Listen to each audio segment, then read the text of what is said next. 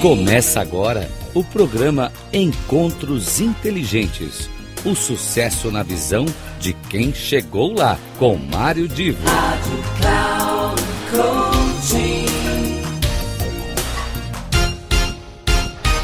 Começa agora mais um dos nossos Encontros Inteligentes. Eu sou Mário Divo e, como sempre, temos aqui alguém que, num bate-papo bastante descontraído, traz informações extremamente interessantes, relevantes para o cotidiano de cada um dos nossos ouvintes. Como eu tive a oportunidade de fazer nas últimas semanas, eu reproduzi aqui uma conversa que eu tive muito interessante naquela época com o Dr. Osiris Silva. Ele foi uma das pessoas que eu entrevistei para o desenvolvimento de um trabalho de doutorado que eu fazia na época. E hoje eu quero abordar aqui um outro, uma outra pessoa, um outro expert em marcas globais e que foi extremamente generoso em me dar uma parte do seu tempo para o desenvolvimento daquele trabalho. Ele se chama Jaime Troiano, ele é o líder de uma das maiores e melhores empresas brasileiras de análise de marcas e ativos intangíveis. E o Jaime Troiano vai agora então dar umas considerações, respostas algumas perguntas que eu fiz. Sem mais spoiler, vamos conhecer as ideias do Jaime e depois eu volto para as palavras de encerramento. Até já. E eu gostaria de começar a lhe perguntar o seguinte, como um, um expert, um um homem de ponta nessa área de gestão de marcas, o que, que você acha que falta e que valeria a pena alguém estar investigando em marcas globais? Especificamente em marcas globais. É, eu falo em marcas globais porque eu, ah. eu não quero, eu não quero me, me prender ah. a uma marca local pequena, eu quero uma marca que lida ah. com diferentes culturas, diferentes ambientes, que inclusive é, foi a minha escola de vida. Então, é, a minha visão sobre esse tema é a seguinte: é, é, as marcas globais, que perguntar o que falta, é, é, eu vou traduzir numa palavra, tá? Pois não, à vontade. a palavra é humildade. Tá. Eu, vou, eu vou explicar o que, que eu estou querendo dizer com isso. Ah, depois de vários trabalhos e reflexões, o que a gente sente é o seguinte, que as, as marcas globais mais bem uh, organizadas, mais bem aceitas e acabam sendo as mais valiosas, são aquelas que olharam com humildade para os mercados locais onde elas atuam. Uh, como? Entendendo essa possibilidade de integrar uh, uh, aquilo que elas têm, que é um conjunto de valores universais, com peculiaridades daquele lugar onde ela passou a atuar.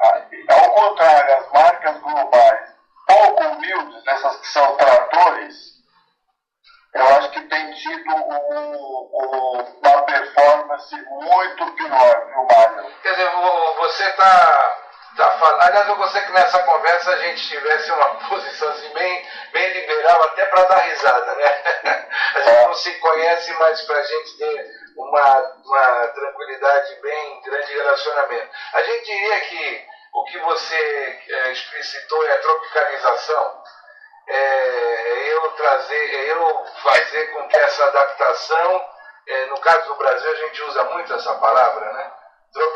Tropicalizar, adaptar a, ao público. Se, for, é, se for no caso do Brasil, seria algo como uma tropicalização, uma adaptação às culturas e necessidades locais. Talvez se for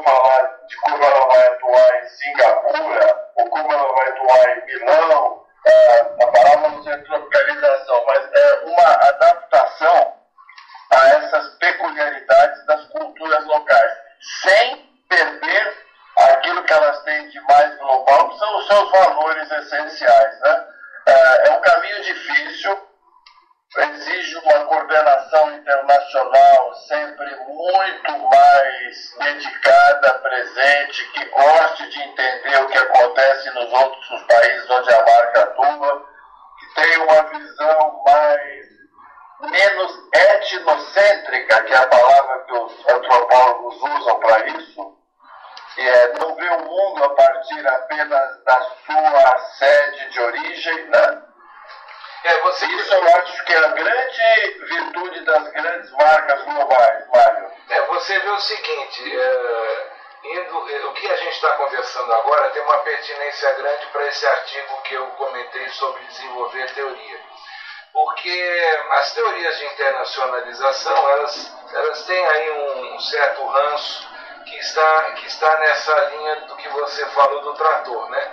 A marca, eh, no sentido da decisão gerencial, empresarial, estratégica, ela vai para algum lugar para fazer acontecer alguma coisa. Portanto, a visão é sempre da, da, da, marca querer ir e, portanto, os outros aceitarem a sua presença. Essa visão de dela se ser humilde e se apropriar também de valores locais onde ela vai, para gerar uma cumplicidade, uma relação melhor, isso é uma coisa que a teoria da internacionalização de empresas não aborda muito. Né? É verdade, é verdade. Eu acho que uh, já, já vivi muito com várias marcas que são internacionais e eu senti diferenças de atitude exatamente nessa direção. Aquelas que estão mais interessadas em criar um enraizamento versus aquelas que estão mais interessadas em simplesmente estender o seu modelo global sem olhar muito para o local. Eu sempre lembro muito, viu, Mário, de uma história que aconteceu com os americanos na Segunda Guerra Mundial, na época que eles estavam lutando, principalmente na segunda metade da guerra, da Segunda Guerra no Pacífico contra os japoneses. Sim. E, e os soldados americanos ficaram completamente uh, perdidos, porque eles não entendiam como é que os japoneses atuavam como soldados. Eles tinham, os japoneses tinham reações às vezes inesperadas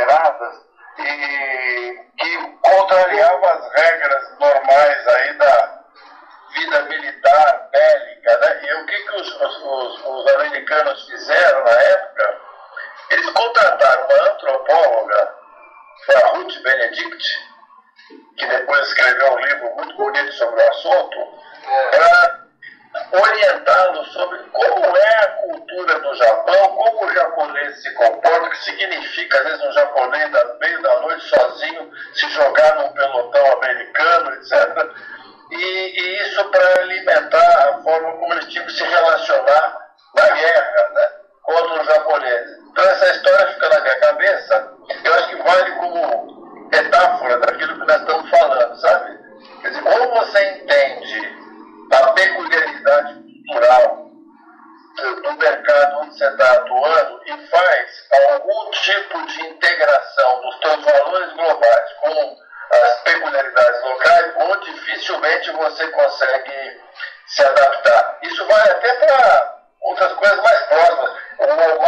quando foi para o sul do Brasil, bateu com a cara na parede, né? porque lá tem você vai para Porto Alegre, Rio Grande do Sul, o Zafari lá é muito forte.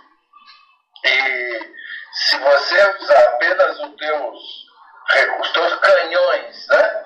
Os teus canhões globais, você não consegue se implantar no mercado local. É, você sabe que ao, ao escolher o, o tema, quer dizer, o tema central marcas globais, mas ao escolher esse tema desse artigo, uma coisa que me chamou muito a atenção no, na minha pesquisa eh, na literatura é que a literatura acadêmica, eh, ela, principalmente na internacionalização, ela fala muito do quanto a empresa utiliza a força da marca para conseguir viabilizar essa ida para um novo mercado, um novo país.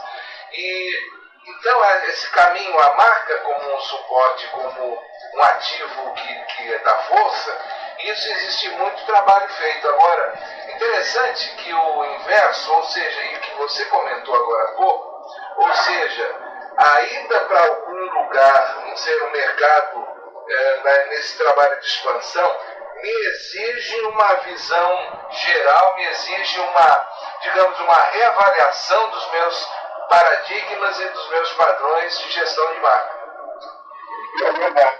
Então isso me chamou a atenção, daí é, tentar desenvolver um trabalho que, que aborde este sentido, ou seja, a empresa, ela quando vai tomar um passo além, ela precisa repensar uh, em toda essa estrutura de gestão de marca, como é que ela vai dar o passo certo.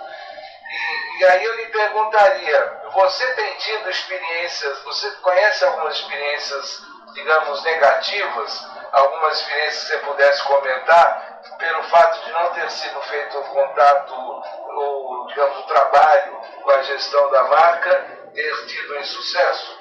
Eu citei um caso agora, que é o caso do Walmart do Rio Grande do Sul, né? Exato. Eles sofrem sofreram porque é, imaginaram que só o poder internacional que eles têm fosse suficiente para poder se adaptar lá e parece que não foi. Né? É, esse é um caso brasileiro, mas internacional ao mesmo tempo. Né? É.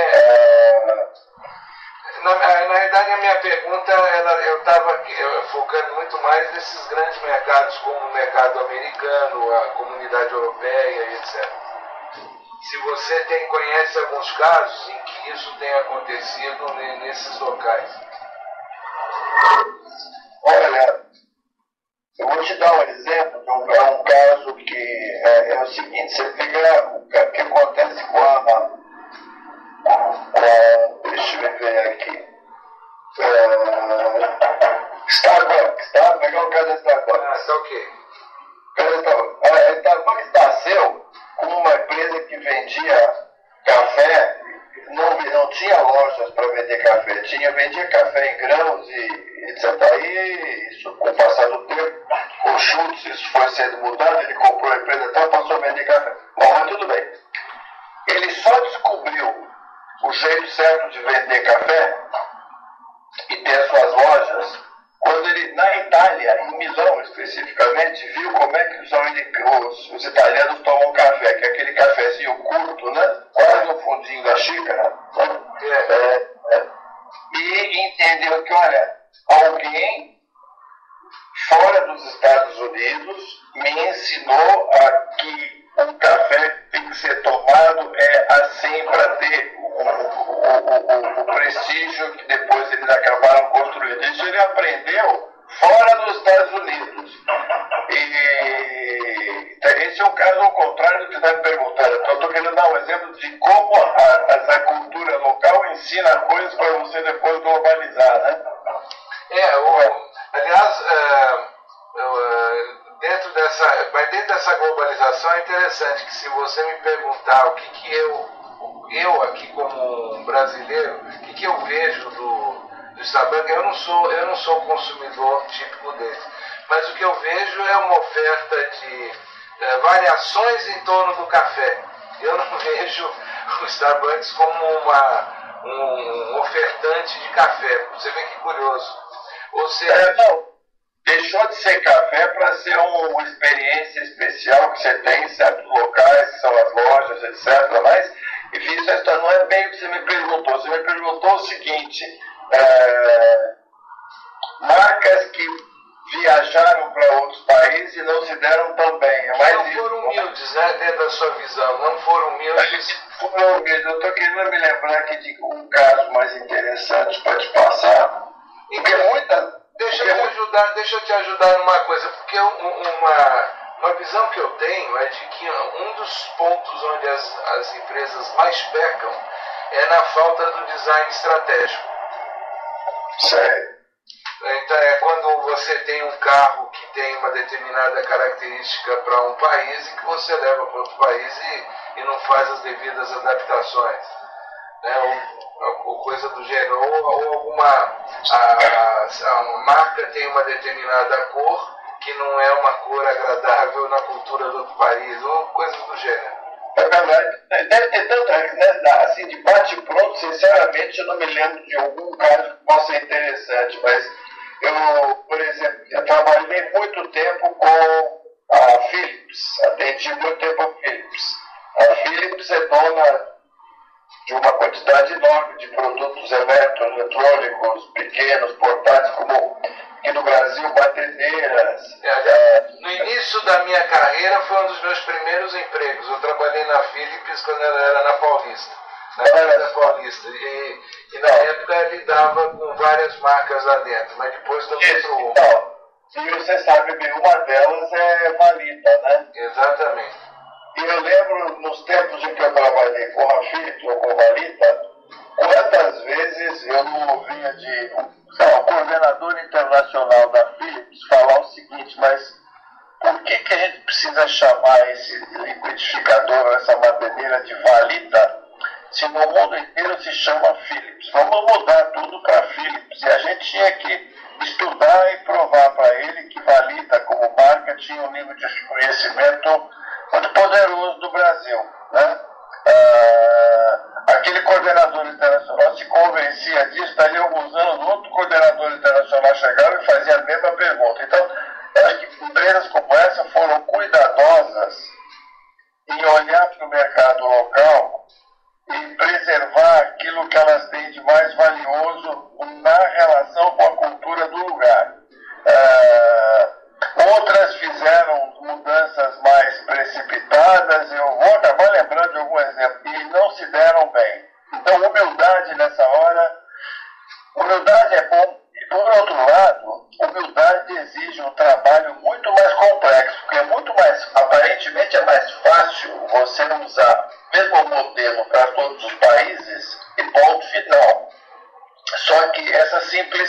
simplicidade esbarra nessas resistências locais e o que parece que é mais barato acaba saindo muito caro. É, o que você está tá reforçando é o seguinte: eu tenho que ter um posicionamento, digamos, é, uma espinha dorsal de posicionamento que esse não muda em lugar nenhum. Mas eu vou ter em torno do posicionamento determinadas adaptações à cultura local, tá certo? Agora, como é que você trabalha para encontrar esse esse, é, digamos assim, é, esse, essas fronteiras? Você trabalha com, com pesquisa, com. Como é que é a equipe? Entendi. A gente trabalha basicamente com essa uma mistura de pesquisa, informação acadêmica, observação, tudo aquilo que te permite entender as características locais, né? Há pouco tempo nós fizemos um trabalho, porque já faz um bom tempo, a Unilever, e a Unilever tinha alguns produtos do Chile, do Brasil e da Argentina com marcas diferentes, mas que no fundo era o mesmo detergente em pó. E ela queria mudar as. Eram três marcas, Campeiro no Brasil, Drive na Argentina e tinha uma outra no Chile, não me lembro, eram três. Ela queria unificar as três marcas em torno de uma única é, mas vocês estavam falando das três marcas da Unilever. É, então, e o que a gente tinha que fazer é substituir as três marcas nos três países por uma única marca que acabou sendo substituída, que é a marca Surf, de detergente em pó. Né? Surf, detergente em pó. Muito bem. E na época a Unilever trouxe para o Brasil, trouxe para o nosso trabalho alternativas de embalagens criadas na Europa para esse produto. Só que eram embalagens que tinham um estilo europeu minimalista, uma embalagem, aliás, muito bonita, clean, etc. Quando a gente foi testar isso junto aos consumidores locais, brasileiros, argentinos e chilenos, o desastre. Alô? Estou te ouvindo. Por quê? Porque eles viam aquele tipo de embalagem como uma coisa mais pobre, o que era um produto clean, minimalista, bem desenhado, de estilo na Europa, visto pelo consumidor brasileiro de classe média ou média baixa, mesma coisa na Argentina, era visto como uma coisa pobre. Porque embalagem de detergente em pó para eles tem que ter aquela explosão de espuma, aquele monte de água. Uma você pode reparar sempre uma embalagem que tem um facing muito, muito carregado de cores, de, de, de é bem, é bem carnavalesco, né? Bem, explica na vareta. Conclusão, eles fizeram o trabalho correto de a Unilever, eu acho que é brilhante no sentido de humildemente reconhecer que o que era bom para a Europa não era bom para o Brasil, entendeu? É, a, Unilever, a Unilever, inclusive, ao longo dos anos, foi criando um portfólio que criou tantas marcas, e quando ela começou a se desfazer de muitas delas, ela, ela, eu acho que ela precisou se concentrar em algumas e aí teve mais uh, foco até para verificar como unir o trabalho com as marcas que ficaram em função da, da própria visão mundial da empresa e etc. A Unilever, para mim, é, é, um exemplo. Inclusive, uma das pessoas que eu que eu estou para conversar agora também, que é amigo antigo, o Orlando Lopes, né, que trabalhou muito tempo. E, e também já conversei também com o Álvaro Novaes, né, que também já foi. É, lembro, né? Então, o Álvaro comentou muito dessa experiência que ele teve, se bem que a experiência do Álvaro é, é, antiga, né? É mais antiga porque depois da Unilever ele teve uma carreira brilhante em outras coisas.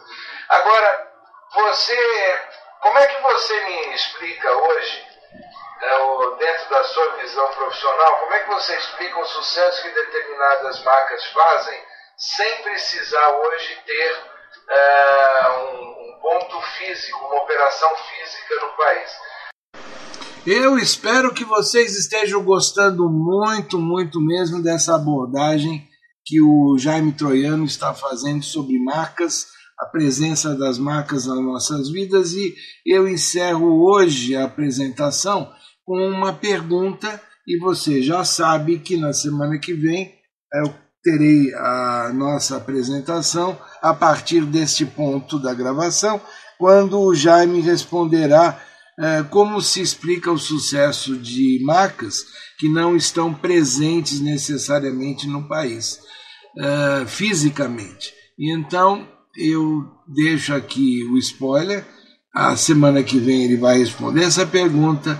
Eu deixo também um grande abraço a todos vocês e conto com a presença e o acompanhamento de todos nas outras plataformas da Cloud Coaching. Até mais e um grande abraço.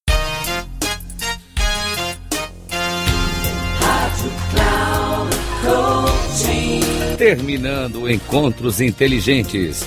O sucesso na visão de quem chegou lá, com Mário Divo.